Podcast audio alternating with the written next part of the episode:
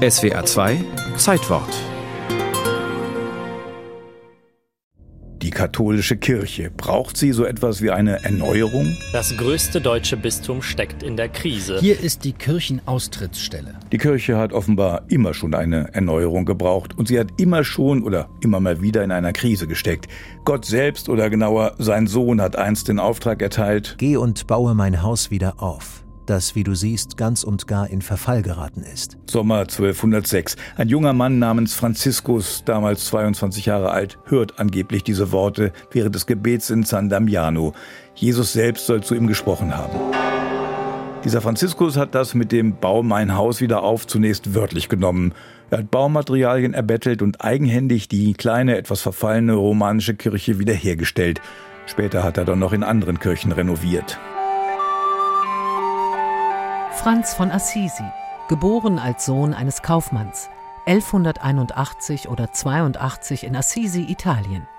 Eigentlich ist er auf den Namen Giovanni getauft, aber weil der Vater am Geburtstag in Frankreich unterwegs ist, nennt er seinen Sohn Francesco, kleiner Franzose. Gute Bildung kann dazu führen, Familientraditionen, Rollenverständnisse zu hinterfragen. Der kleine Franzose erhält, untypisch für einen bürgerlichen Kaufmann, eine exzellente Bildung. Lesen, Schreiben, Rechnen. Und er wird seinen Lebensweg tatsächlich radikal ändern. Er wollte ein anderes Christentum als das vorhandene. Aus dem Kaufmannssohn, so der Kirchenhistoriker Helmut Feld, wird ein radikaler Prediger. Er war der Meinung, dass die Kirche seinerzeit absolut verrottet war. Nach dem Renovierungsbefehl Jesu Geh und baue mein Haus wieder auf. wird dem jungen Mann irgendwann klar, das ist auch im übertragenen Sinne gemeint.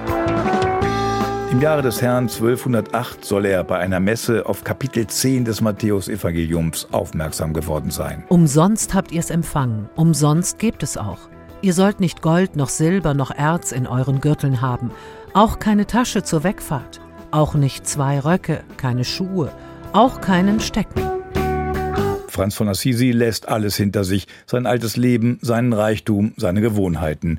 Er beginnt, Jahrhunderte später hätte man gesagt, als eine Art Hippie zu leben.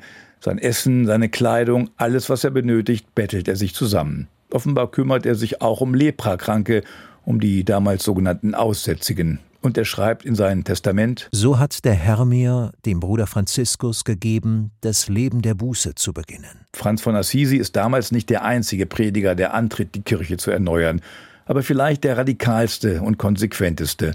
Schon bald hat er Anhänger, durchaus reiche Männer, die ihm auf dem Weg in die Armut und damit, nach deren Überzeugung, in die Arme Gottes folgen wollen. Die Armut ist ja in der christlichen Religionsgeschichte nie so radikal gefasst worden. Franziskus rüttelt damit an den Grundfesten der Kirche. Wie soll ein Papst damit umgehen? Einerseits stellt Franziskus alles in Frage, was den reichen Vatikan ausmacht. Andererseits ist dieser Armutsprediger schon bald äußerst beliebt bei den Gläubigen. Der Mann in Rom, Papst Gregor IX., erweist sich als Taktiker. Indem er ihn auf der einen Seite heilig gesprochen hat, zwei Jahre nach seinem Tod, auf der anderen Seite aber das Testament des Franziskus für ungültig erklärt hat.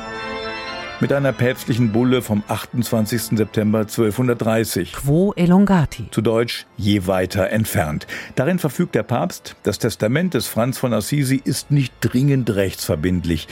Anders gesagt, ihr dürft, liebe Christen, diesen heiligen Franz glühend verehren. Aber ihr müsst nicht seinem Beispiel folgen. Seit dem 28. September 1230 wissen wir also, Du kannst Wasser predigen, darfst aber Wein trinken.